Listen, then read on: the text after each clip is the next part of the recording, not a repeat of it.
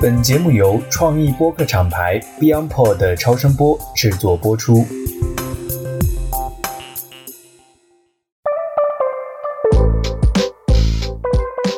欢迎来到医美内行人，我们与资深从业者一起，以内行人视角深入医美大健康行业，做你最信任的变美拔草避坑指南。Hello，大家好，欢迎来到医美内行人，我是节目主持人韩笑。我是节目主理人小雪。在我们医美内行人社群的小伙伴应该都知道啊，我上周刚刚去打了黄金微针，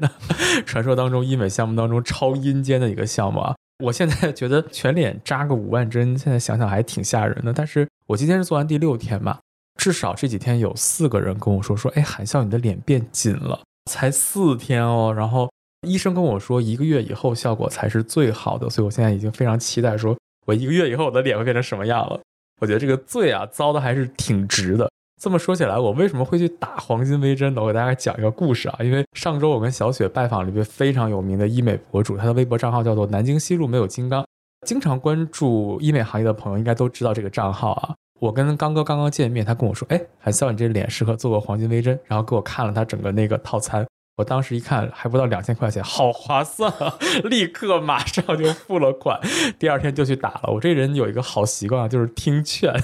人家一安利啥，我马上就买。好了，不开玩笑啊！今天的节目嘉宾呢，就是金刚老师啊，我们一起聊聊看，他身上究竟有什么样的魔力，能够让我见面就交钱。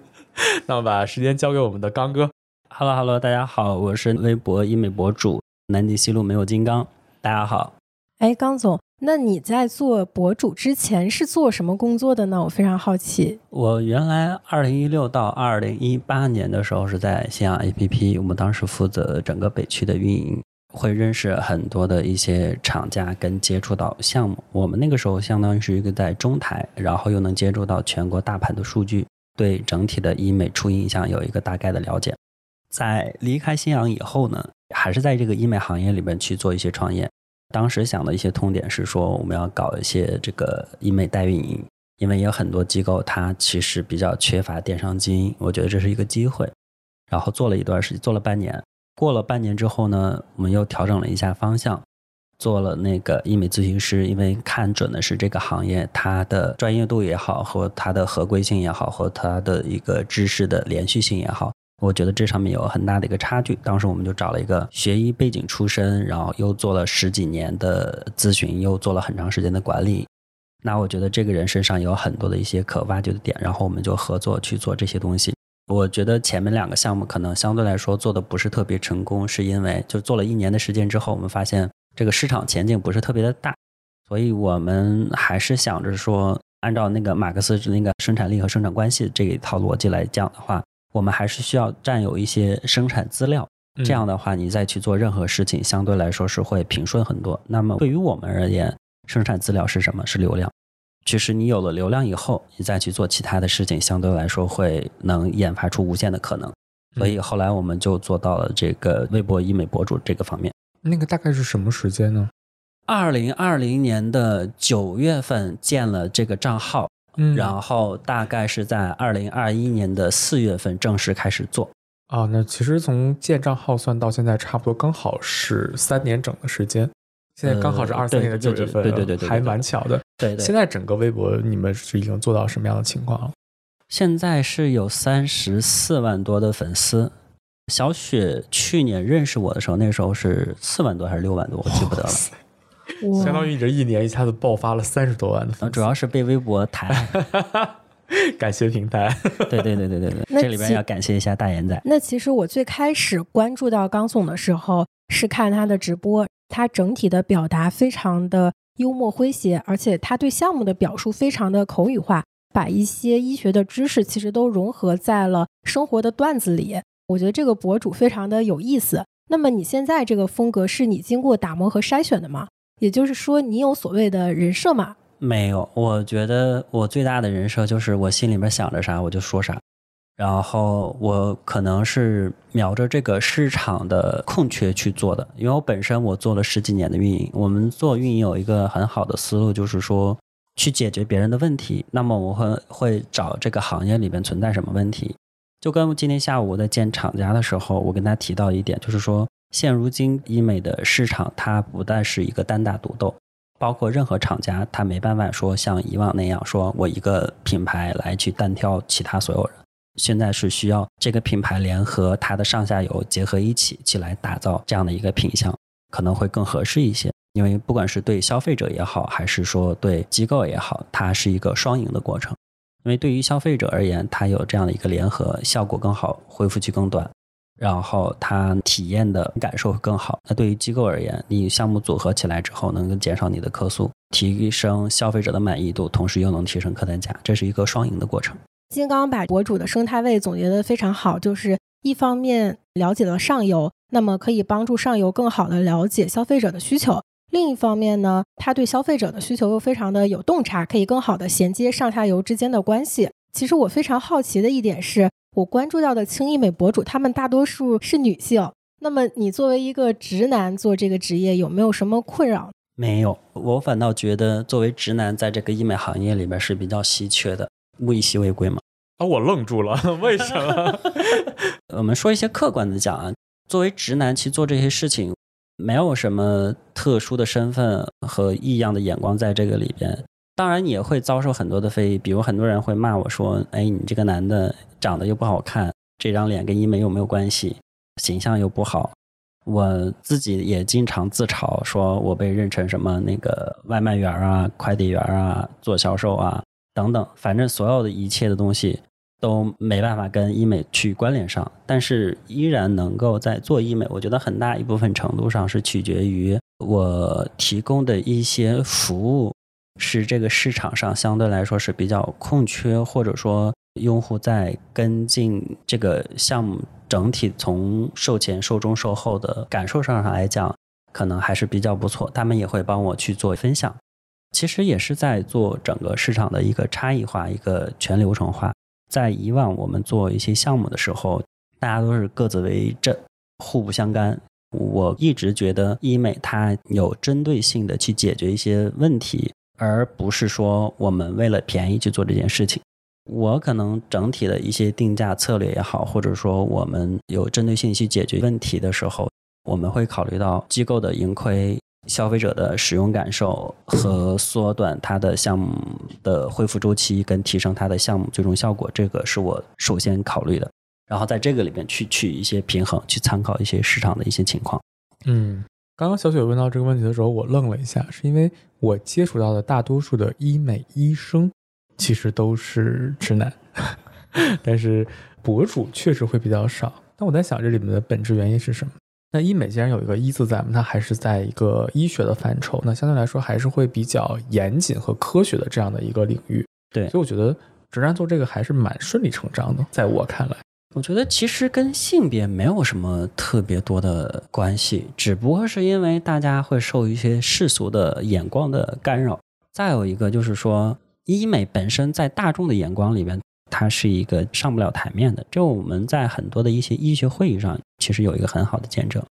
比如说，哎，一介绍医生说，我这个是属于神经外科的，我这个是心内科的，我这个是属于那个普外科的，我这个是属呼吸科的。然后这个时候我是整形外科的，大家没人看，没人管，哪怕你再大的卡，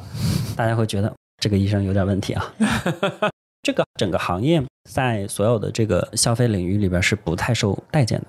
嗯。可能在严肃医疗的领域，相对来说不是很待见。医美的话，它其实是两个环节，第一个是医疗行为，第二个就是属于美。这个美的话，就是跟美商相关。很大一部分人，我之前在做调研的时候问大家，你们因为什么做医美？有几个方面，一方面是自己就觉得这儿有残缺，在他的审美逻辑里不符合；另外一方面，可能是因为外貌协会，这是一卦。那还有一种呢，可能是被打压，不只是指的是在工作场合、情感或者说个人家庭之类的，那它也可能来自于社会的。我们经常会看到有一些宣传说啊，你美了，这个世界就美好了，或者说你包括我们打开某书代言仔的时候，我们会看到啊，说我变漂亮了以后，我做什么事情就感觉好像推进起来，变得很轻松，很轻松。就是我觉得。怎么评价这个现象呢？我觉得这是一个社会客观存在的一些问题。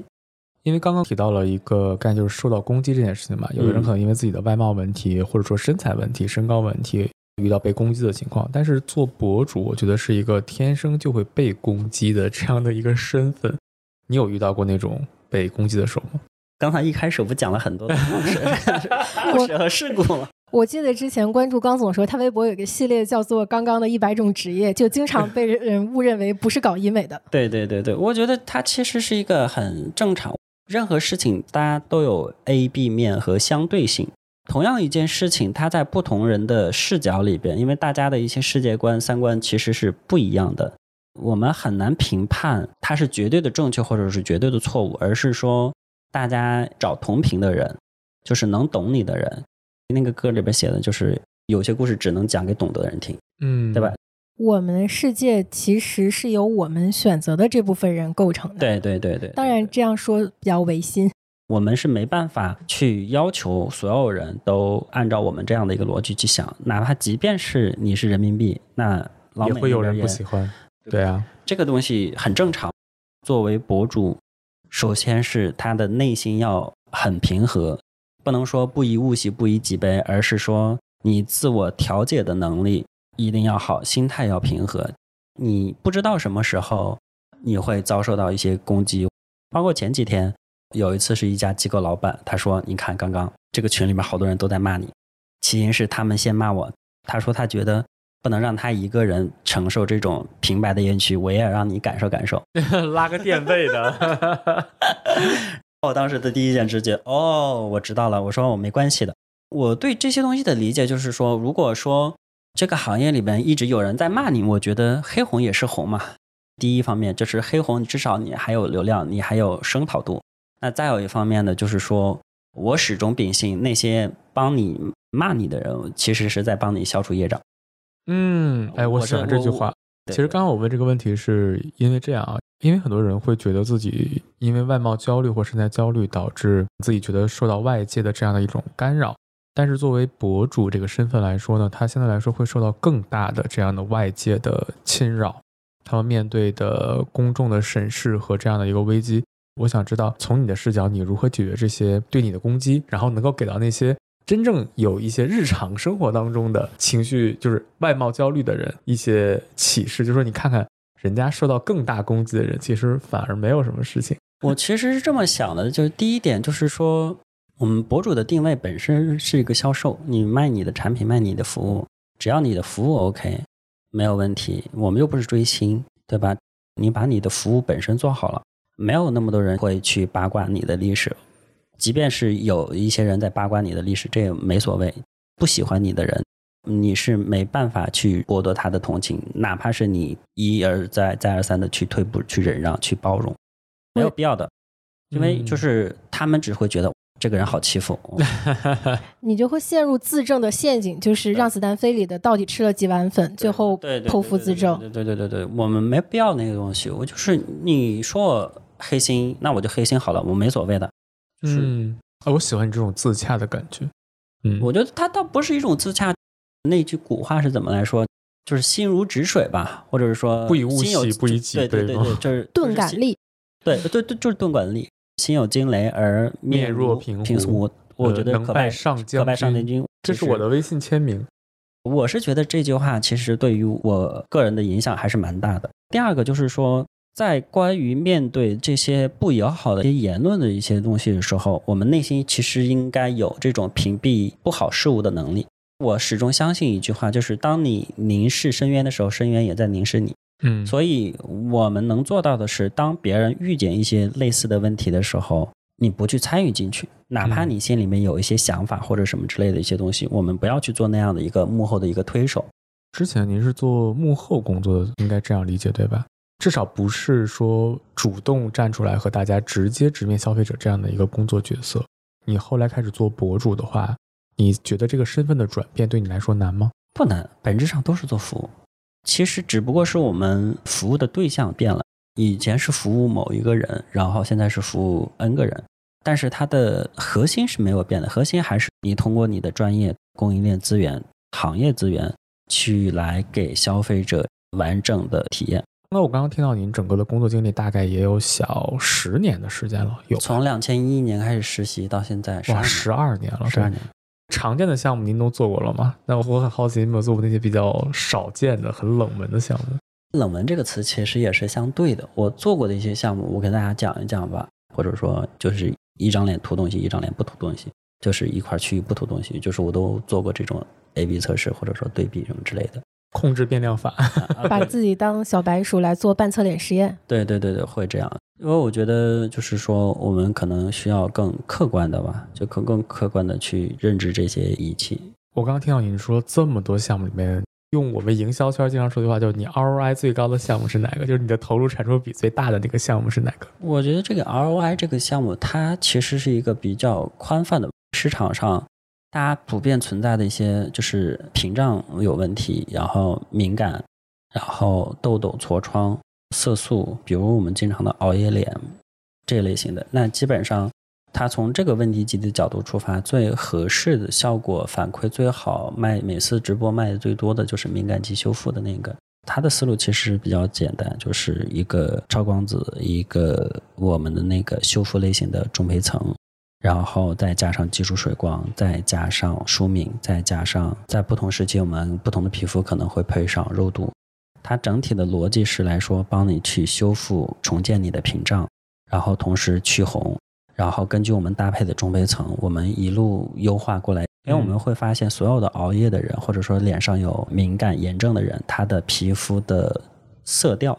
色温是比较高的，然后他的那个脸是比较暗沉的。因为说白了就是偏暗黄。对，因为嗯炎症比较多的时候，你的酪氨酸酶的活性是比较高。酪氨酸酶嗯这个又是合成黑色素里边对，它是黑色素前体。对对对对对，这个里边就是说，因为它的存在，它会让你的脸更黑。那么我们用了这样的一款产品的话，相对来说去阻断了你的黑色素的生成，然后同时把你已有的色斑色素给你搞定。那同时呢，还帮你去做更好的一些修复。对我们做秒杀或者说是做合作的时候，基本上是做一个引流款，因为好的，我明白了。那个在哪儿下单？我要付款了。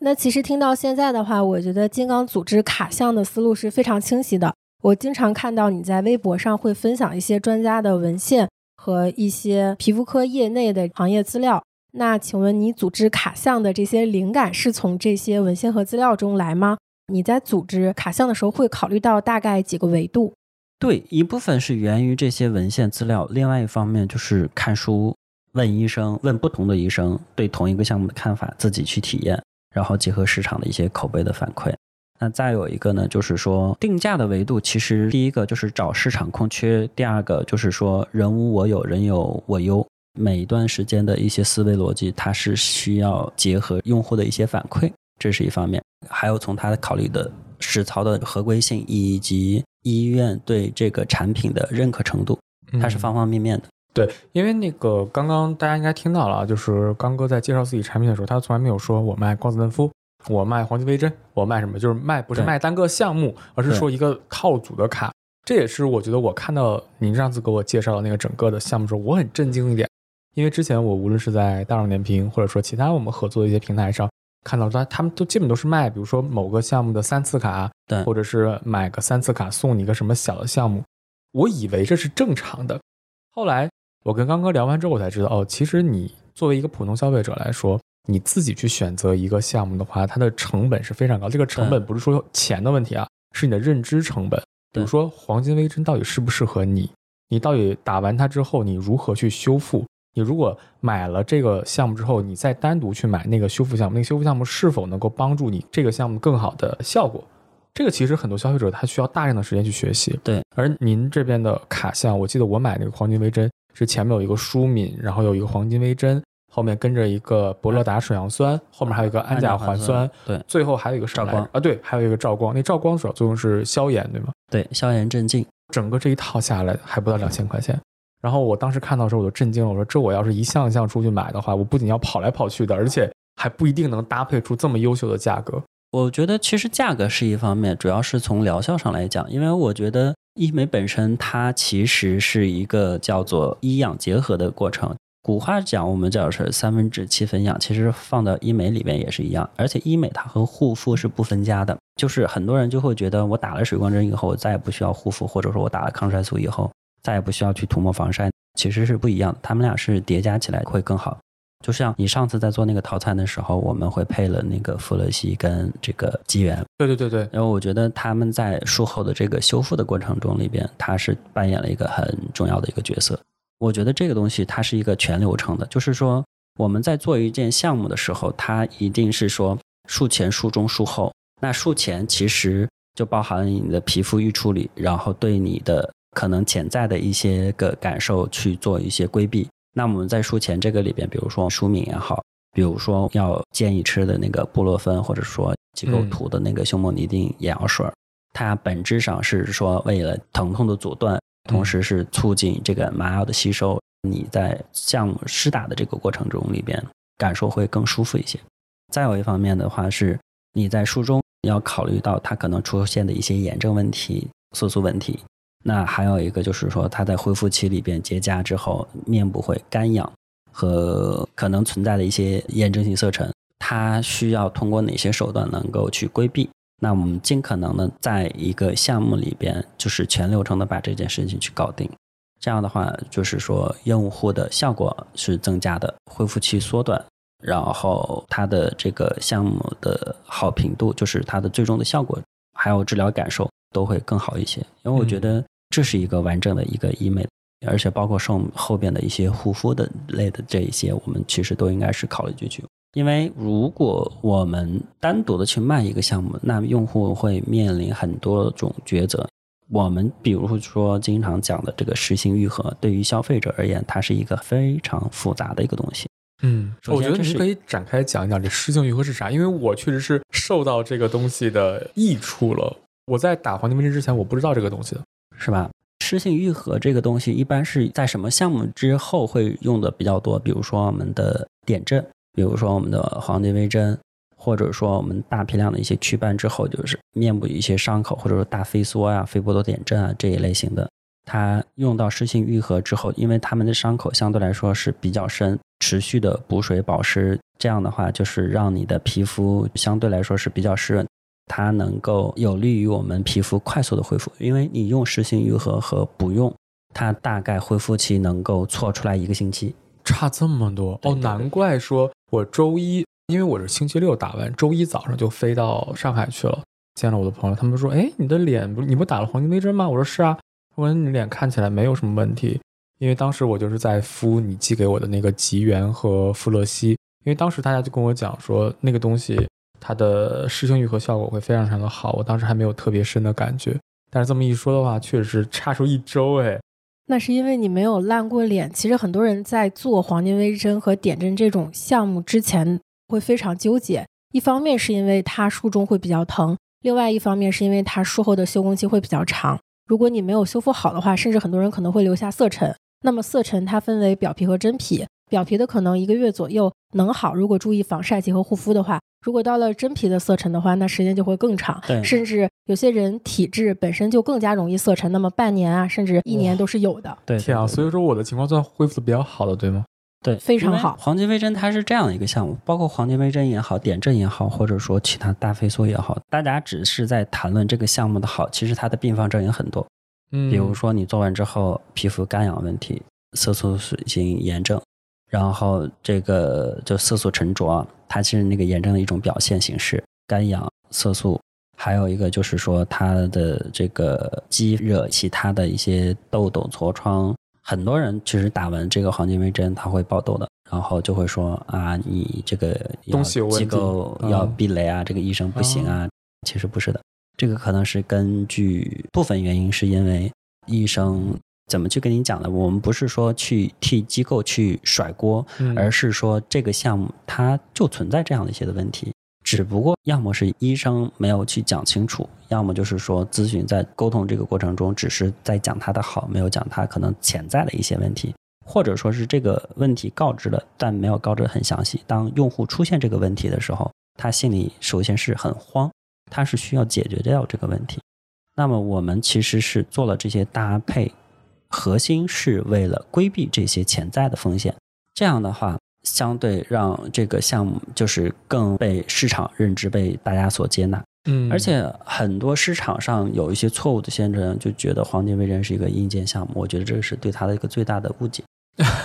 因为大家都说很疼嘛，因为刚刚刚刚说完之后，我也想，你看今天我还跟跟跟小雪说，我说我下巴上长了两颗痘，因为我现在到了三十多岁这个年龄，我已经不怎么出油了，所以痘痘长得比较少。但是确实做完黄金微针之后会爆几颗痘，但我觉得这也蛮正常的吧，也没什么问题。这个很正常，嗯，因为我们以前包括做黄金微针也好，或者是做超声也好，做射频也好，术后爆痘的特别的多。包括我自己嗯做完超声，脸上爆痘特别的严重。哦就，是我打完超声炮还好，一点问题都没有。这个就不同人他在皮肤的不同的阶段，他出现的问题是不一样的，但是他是的确存在这些问题。我还见过一个人做完热玛吉之后全脸的爆痘，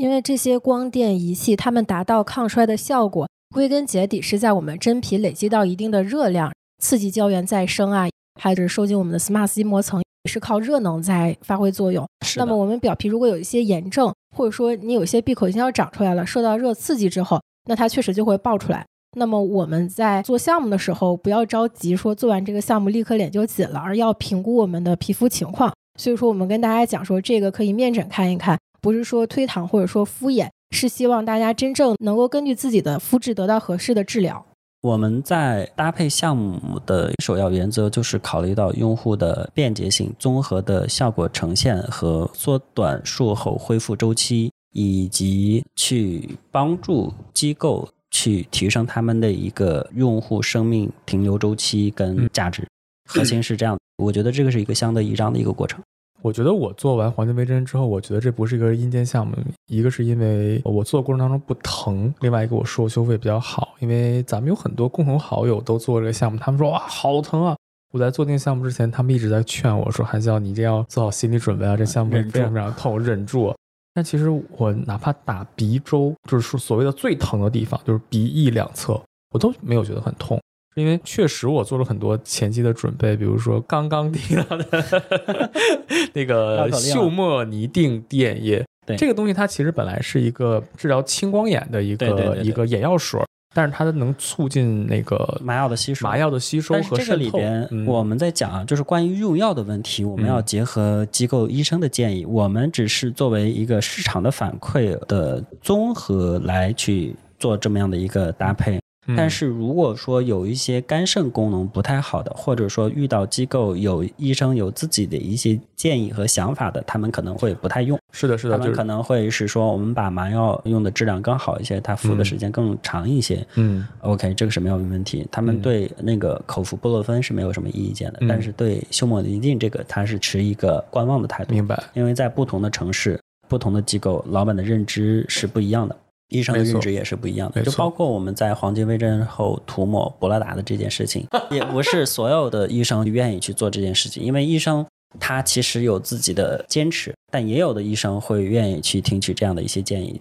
做嗯这样的一个测试。我在这里只是分享一下我个人在做这次黄金微针的整个过程的感受。可能因为前期涂了休莫尼定，然后它的麻药效果比较好，然后我又喝了那个布洛芬悬浊液、嗯，混悬液。他们说这个东西会比那个缓释片的效果要好得多，而且它起效也更快。啊，吸收可能效果会更好。对对对，然后我在做的过程当中，我并没有感觉到很痛，哎，就是感觉针扎进去，然后放一下电。这里边其实就是大家讲到的这个，就是无痛版黄金微针很核心的一个点，就是吃止疼药。另外一个呢，就是说休莫尼定促进麻药的吸收，然后麻药敷的时长，再有一个分区卸麻，就是啊我做一边的时候，我卸一边，然后先打从下边往上打，因为我倒是没有，我是整个都卸掉卸了。然后一边打是吧？对对对这个其实是取决于医生操作的一个个人的一个想法，因为嗯有的一些医生会觉得分区卸麻相对来说会比较好，但实际上有一定的效果，有一定的效果，但有一些医生手比较快的话，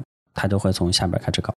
就大概是这样情况。对，这个跟每个医生他的手速、他手的稳定性其实有一定关系。而且黄金微针这个项目对医生手的稳定性要求还比较高，有的医生一天做完七八台黄金微针，回家是筷子都拿不起来的。因为我觉得黄金微针也好，或者说四 D 也好，或者说其他的一些热玛吉什么之类的一些项目，其实医生做的时间长了，他基本上会带两个护具，一个是腰封，啊，因为腰长期是低着，再有一个手腕这一块，它其实都是长期会形成一个职业病。像网球肘之类的那种，哇，对，那因为它一直是这样的一个姿势来回哒哒哒哒哒哒，就是 OK。哎，那刚刚我刚刚听到你讲了很多你的项目都是一种一整套的啊，呃嗯，我很好奇你组这些套组的时候的思路是怎么样的？其实这个里边有几个参照的方向，第一个就是说论文的发表，第二个就是自己在医院里来回的体验，问医生、看书，再有一个就是厂家他们自己做的一些连贯的搭配的方式，还有一些行业的大会，医生分享的一些联合搭配。你比如说，在治疗痤疮的时候，像钟景路就是博乐达的 CEO，他经常嗯会给我分享一些医生做的案例，在治疗中重度一些痤疮的时候，尤其是在那些偏远的地区没有那么多先进的仪器可以去选择的时候，他们就选择了超光子、博乐达、照光，就这三样，就持续的去做。部分同学呢，可能需要去做这个针清，再有一部分同学可能比较严重的时候，可能会口服一些其他的相关的一些药物。那在这里面我们就不讲药物的东西啊，因为这个毕竟要遵医嘱。我之前的时候听过一个公立的大专家讲的课，他用非常非常简单的手段治疗痤疮，就是刷酸结合红蓝光。我之前请教他，我说为什么很多项目您没有用到？因为公立他们的仪器其实是有限的，他们进耗材这个指标是有限的。嗯嗯，他就讲说这些简单的项目，其实它的原理和作用机制是已经非常明确的，但是它需要的是坚持。他展示的那个比较有效的 before 和 after 红蓝光，至少是坚持了六次。对，我觉得这个里边其实嗯需要用户理解的就是说，不要过度的神话医美，它是讲究循序渐进和耐受的一个过程，它需要你去很好的去遵医嘱，而不是说我们听看网上说啊这个 before after 觉得很牛，我做了应该是这个样子，其实不是的，就跟我们说一千个杜一千个哈姆哈姆雷雷特特一个道理。医美它其实虽然是有套餐，但是它还是讲究个性化的治疗，因为每个人的皮肤的状态不一样，它的这个治疗的参数、能量、时长、一些脉宽都不一样。在这个里边，我们还是要尊重独立的个体，但是它这是讲到个体，那我们从大面上来讲，那基本上其实就是一些光子刷酸、照光，还有口服一些药物，其实就能很好的去解决我们大部分的一些皮肤问题。那刚刚你有组过那种就是很受欢迎的那样的一个医美套餐吗？有很多，它其实分从不同的方向吧。你比如说，我们问题肌是一类，抗衰的也是一类。然后问题肌里边，我们又分成几个细的板块，比如说油敏肌啊、油痘肌啊，还有那个毛孔啊这一类型的，或者说是玫瑰痤疮这一类型的哈。那抗衰的话，我们根据年龄段，可能抗初老啊、立体抗衰啊、综合抗衰啊，就大概是这类型的。比如我们说抗衰里边，我们能有热玛吉，还有超声炮，还有那个光子皮秒、中胚层。我们大概这一套下来的话，我们做到最便宜的时候，大概也就是在不到一万块钱或者一万出头。这是一套吗？对，刚刚说到的所有吗？对，我的天，那我要单出去买的话，感觉一个就要好几万。嗯，正常的话，我们以热玛吉举例，我们找认证的机构去来做的话，单独的热玛吉面颈部新一代的话，大概最便宜最便宜可能也得一万五千八吧，哦，差不多大概是。属于这样的情况。我之前打的单面部都要一万块钱。那我们这一套下来的话，我们其实能花到一万左右的价格，因为超声炮、热玛吉还有啥超光子、超皮秒，还有一些中杯层补水。加一起一共对一万块钱左右。对对对，我的天啊，哪儿付款？我不行，我又想买了。今天这节目我得贷款上班了，我要。工资回收计划，真的，我的天！我觉得刚哥你这边组的套组真的是，到时候我们可以拉一个群，然后听到这儿的听友如果感兴趣的话，可以来我们群里，我们一起来团购刚哥的项目，我觉得太划因为算了。我觉得为什么是这么样的一个搭配？从衰老的角度来讲，它分为两个大的方向，一个是内源性的，一个是光老化。内源性呢是因为我们随着时间的变化，我们自己机体的一些代谢功能，然后慢慢的跟年轻的时候不能相比嘛，它属于这个气质性的一些老化。那光源就是外源性的老化，一般可能就指的是我们所生活的环境，比如说光老化，比如说化学污染，比如说精神压力。它表现的情况就出现在比如说色素、色斑这一类型。此外呢，可能组织容量的缺失、位移。我们发现老人脸颊颊凹是凹陷的，苹果肌是下垂的，而且它的皱纹表皮是增厚的。就是它的表皮代谢可能跟我们年轻人相比较起来是不一样的。那在这个里边，它其实面临的就是很多的问题，比如说它有皱纹问题、色素问题、组织容量缺失的问题。因为组织容量缺失，它先是可能是我们的一些胶原流失、脂肪流失、骨性流失，它大概是分为这几个阶段的。骨性流失可能是在我们五十岁左右开始会出现这种很大的一个变化吧。那绝大部分同学可能就是面临的就是说下垂、松弛、光老化的问题。我们其实去解决衰老，不是说我们像以前就是做一个热玛吉作为提升复位，它可能更多的面临的是这个人他还有一些其他的问题。嗯，就比如说皱纹，比如说今天我坐在这边，含笑，除了你有这个就是说毛孔、痘坑的问题，其实在我看来，可能就是说有一些，比如说油脂啊。还有闭口啊这一类型的它都有，而且我们整体的有一些的肤色不均啊，或者说在线面诊。如果说我们按照很严格的审美讲法来看的话，可能就是说一些轮廓上的一些容量缺失啊，或者面中凹陷等等等等，这个里面就是属于审美的范畴了。有没有其他的一些 bug 呢？比如说泪沟问题，泪沟它是会显得一个人很容易衰老和憔悴和疲惫的一个情况。比如说，你除了泪沟以外，你若隐若现的是你的印第安纹啊，这儿对吧？对对对吧？你若隐若现的就是属于你的那个印第安纹，还有一个就是我们的这个颈纹啊，我的颈纹没救了，而且 啊，我的颈纹也没有救，我已经放弃治疗了。还有一个就是说，就颈阔肌和下颌线的问题。首先，我们讲这些话不是说给大家去制造容貌焦虑，而是在讲，就是说，如果你觉得这个东西它是个问题，OK，我们可以告诉你它大概是怎么解决，通过哪些方向。如果你不觉得它是个问题，那么 OK，你可以不听。我想听，我特别关心这个东西。所以，我们其实，在组合项目的过程中，核心是为了解决这个用户他存在的一些的问题。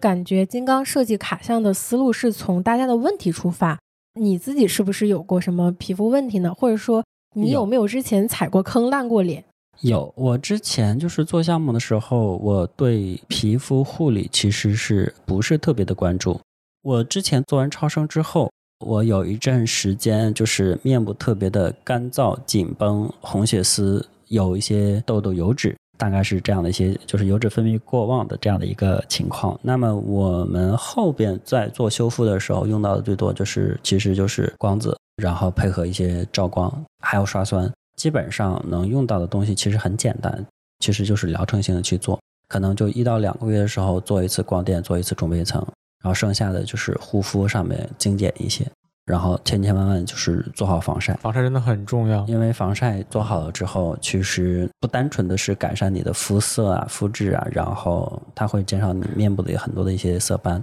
做医美项目，除了选择到合适自己的那么几个经验的项目来做的话，另外还有一方面就是坚持。我看到比较惊艳的案例，有的它是真实存在的，但是它的时间维度不是三到四个月换了一个头，而是可能三到四年甚至更长的时间。我们做医美其实吃的是时间的红利，它并不是说真的是立竿见影，有一部分确实能做到，但是像抗衰这件事情，那是我们需要一直去坚持的。对，我觉得医美也好，还有生活美容也好，还有就是护肤也好，就是他们是一个相互加持的，而不是一个相互排斥的。就是我们不能说医美见效快、立竿见影，相对来说啊。就是我们就全盘否定护肤，其实是不一样的。而且护肤它是很大一部分程度上去能帮你去兜底，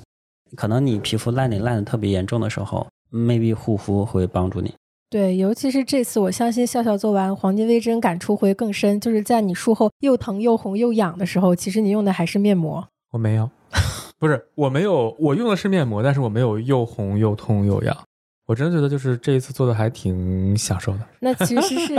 其实是术前这个舒敏，它增强了你的皮肤屏障的含水量。就大家不要觉得这个术前的舒敏是没有必要的，这个项目做了没有用。对，我觉得整个行业对很多项目，它其实存在很多的误解。比如说，就觉得舒敏它其实就是一个补水导入。我觉得这是一个很怎么讲呢？就是我觉得它很浅薄的认知。对对对对。我觉得就是说，尤其是知识差代沟越明显的时候，他对某一件事情的深信不疑的能力是越明显的。嗯，有一个专门的概念叫做达克效应。我不知道有没有听过，就是我我还真不知道。对，这达克效应的意思就是说，一个人知道的越少，他坚信的这个事情的概念就越强。就是那些所谓的知道一点点的人，他非常非常的自信，就是说啊，我知道天下所有的事情。所谓的叫做自信之巅，就是你从不知道到自信之巅，然后被推向绝望之谷，然后去爬开悟之坡。嗯整个这个过程就叫做达克效应。从不知道到知道，到知道自己有很多事情不知道。有一句话叫做“我们对这个世界的认知阻碍了我们对这个世界的进一步认知嗯，我喜欢这句话，这就是所谓的没读过书的人不可怕，可怕的是只读过一本书的人。”。哎，有一个问题，其实我很好奇，就是平时厂家会邀请你们参加一些新机发布会啊这些活动，就找你们进行宣发，你是可以比市场上更多人先一步得到这些一手的资料的。大家经常会问你某某某项目或者说某某某仪器，它是不是就特别好？但是你很多时候总结了一下这个仪器的特点之后，你还会讲一句，这个项目它最终的交付是在医生的。你如何看待这种大家非常强调某个项目和某个仪器？我觉得这个里边其实存在的是厂家他会有一些想法去来占领用户的消费心智，然后这是品宣的一个方面。但我觉得最终的呈现上来讲的话，还是靠医生本身。这就好比我们在菜市场可以买到很多的原材料，但是我们同一盘菜，不同的厨师、不同的人炒出来，它的感受、它的那个就是不一样的，或者说同一件东西，同一个厨师，他在南方和北方做出来的味道就是不一样的。你比如说宫保鸡丁，我们有很多种做法，比如我们常见的可能是配萝卜和就是那个黄瓜跟胡萝卜，这是一种；山东那边可能就是配大葱，葱段儿，对吧？就是这个东西，就是同一个东西，它其实是理解是不一样的。感觉各个地区还有各样的流派，跟修脚似的。哎，对，说到各个地区有各样流派，那其实我感觉金刚这上半年一直在全国各个城市跑机构，嗯，就你看来有没有什么很有意思的城市差异？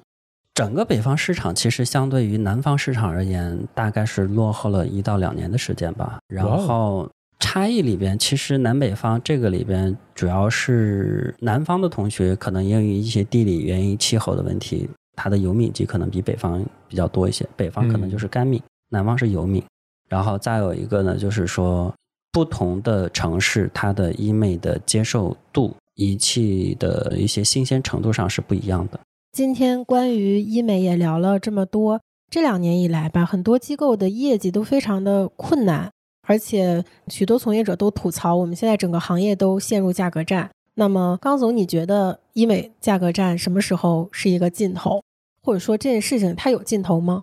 它在过去很疯狂，现在也很疯狂，未来也会。除非说你的用户跟你的这个医生，或者说跟你的服务粘性比较高，他撬不走，他可以不介入价格战。我昨天在跟用户去沟通聊天的时候，其实也谈到，他说在很多下沉的城市里边，有很多老板都是去那种生美店，或者说去那种纹眉店去打针。你说那些老板缺钱吗？他不缺。你说为什么他们愿意去做呢？那这个里边可能就是背后就是他的信任经济、信息差以及便捷性，它是有很大的关系的。因为不是所有人都很有时间，我愿意在网上去做功课、去比对、去研究。我更可能的是需要是说有一个人能够帮助我来解决这个问题。至于他解决这个问题是不是合规的场所、合规的药物、合规的来源，他不 care，他可能更相信他眼前的这个人，可以管他叫一个信任经济。就是尤其是在我们下沉城市到三线、四线、五线，他们基本上都是这样的一个存在。所以中国的医美，正规医美和非正规医美比起来，大概是一比一点零五，非正规的可能还会更多一些。我们的合规市场监管也好，它可能集中在一二线城市，慢慢的往下面的城市去渗透的。会有一部分的人去通过我们的一些宣传，或者说我们一些其他的一些服务项目，慢慢的被周边的人给带过来。但是始终有那么一群人，他们在意的不是说环境，也不是说医生，他们可能就是在意便捷和信任。就每个人在做这个角色的时候，他考量的因素实际上是差异非常大的。但是我觉得可能一线城市很多时候他并不知道这两者有什么区别，都是美容院嘛，对吧？对啊，我进去打针、割双眼皮儿，可能都在那个地儿，跟美有关的，我觉得都在一个呃美容院里面就解决了。但其实还是需要市场的教育。告诉他们什么真正是医疗美容，而美容的前提是医疗。那医疗就在医疗的环境下和资质下以及执照下，它才有这样的一个效果。那我们医美内行人还有很长的路要走，慢慢的去跟市场多多沟通。东西，同一家机构在不同的时间段里边，它也有不同的运营表现形式。机构的流量来源，它其实分为自己的老带新，也可以通过借用三方平台，也可以通过我们这种三方的博主也好，或者说这种公司也好，通过异业合作也好，它核心还是说机构能有留存用户的本事，或者说它有自己造血的能力。如果把所有的期望值都寄希望于三方，或者说寄希望于直播这种很快捷的这种顾客获取方式。他们市场其实已经给过答案，就是不管你是超大型的单体，还是说你是新型连锁，你在面对这种无休止的低价的一些冲击的时候，你其实最先崩盘的是自己。就是我们这个方面的竞争，它可能都不等到你自己去犯错，都不是等到说你在项目上去犯错或者什么样的，它可能就是自己先崩盘掉了。那可能给用户的感受就是说，哦，好可惜，这家机构没有办法再去做低价了。那可能 薅羊毛时候想啥了？但是还会有更多的一些新的机构，或者说不信邪的人继续进来做这件事情。但是做的比较好的有一些机构，他们就会我阶段性的去做这件事情，我是为了获取新用户，我筛选跟自己同频的，我们再去做后续的一些服务。他们也提升自己的一些流量运营的一些渠道和方式吧。它是一个多维的一个状态，就是经营的状态。你的经营时代不同，环境不同，不同的时间段所做出来的一些策略肯定是有调整的，这是肯定的。消费医疗而言，它是一门生意，生意肯定要讲究盈亏。短期的亏，你一定要知道它是为了什么。这个里边还是看经营者吧。我个人觉得，你想不明白的时候，可能会被市场裹挟着前进。但是如果说你想得明白的时候，你也可以借助这个市场，也可以脱离这个市场，然后做自己的一套逻辑。OK，这个最后的问题确实是让大家都发人深省啊！很多机构从业者以及包括这些博主和一些渠道，大家也要想明白，到底说低价对于这个行业来说到底意味着什么？因为低价这种东西它是两面性的，一方面它让更多的人去认识到这个医美市场，让这个市场更加的蓬勃，让这个市场有更多的人去参与进来。但是我觉得，作为机构而言的话，它不能一味的去低价，或者说，就是每一个机构它自己的项目，它其实是有一定的梯度的，就是你要分好，就是说我们什么是引流品，什么是做客品，什么是生单品，就大概是属于这样的一个情况。好，那特别感谢刚哥，今天确实这期节目我也学到了很多啊，而且我也知道现在自己脸上全都是问题。我们在客观的分享这些医美的知识。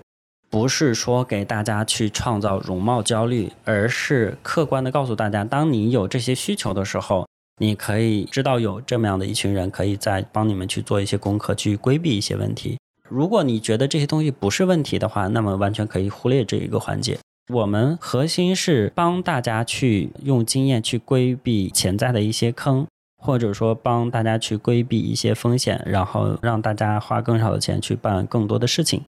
总之，还是希望大家更自信一些。你的生活不能说因为你美了就会发生翻天覆地的变化，我觉得这是一种错误的观念。你的生活除了美，其实还有很多一些其他的事情，比如说工作也好、旅行也好、生活也好、爱好也好，它都很重要。我觉得生活的美其实是多元化的，它不是绝对单一的。我希望每一个求美者爱自己，有更好的生活，再去追求美。大家在什么样的阶段去做什么样的事情，可能会比较更合适一些。客观的去讲吧，材料的不同，它的价格段也不同。同样一件事情，用的不同的材料，它的效果也不同，但是它背后的花所花的钱也不同。我不希望大家就是说过度的去透支自己，尤其是通过花呗分期啊、白条啊，通过透支自己未来的经济来去满足当下的美。我觉得这是一种不可取的方式。另外的话，可以持续性的美，而不要一次过度的去透支，说自己一次要打很多东西，做很多项目，不要过度的去做项目，给自己的脸去留一些恢复期。哎，特别感谢，我觉得最后的这个倡导其实还是很重要的。我们要坚持一个正确的看待美的一个方式。我记得之前读村上春树的时候，他讲过一句话：“身体是我们的神庙。”很多人可能拥有什么就去供奉什么，但是在你拥有的同时，你过度的偏执，可能反而被这件东西束缚。会是这样的，会是这样的。所以我还是希望大家不管做什么，一定要自信。我见过太多对自己容貌有焦虑，然后不停的在一些细节上面修修补补，就反反复复的折腾。但是作为我们的一些情况来看的话，就是我觉得变美是有边际效应的，它越接近临界值的时候，它的改善是微乎其微的。尽管你花费了很多的时间、财力、物力、精力，其实也不会有一个很好的效果。我觉得美它也是残缺的。断臂维纳斯。对对对对对对。好，那我们今天节目就先到这里了。大家要是想和刚哥一起聊天的话，欢迎加入到我们医美内行人的听友群。那我们今天节目就先到这里喽，感谢大家收听。嗯，好，拜拜，感谢大家，拜拜，拜拜。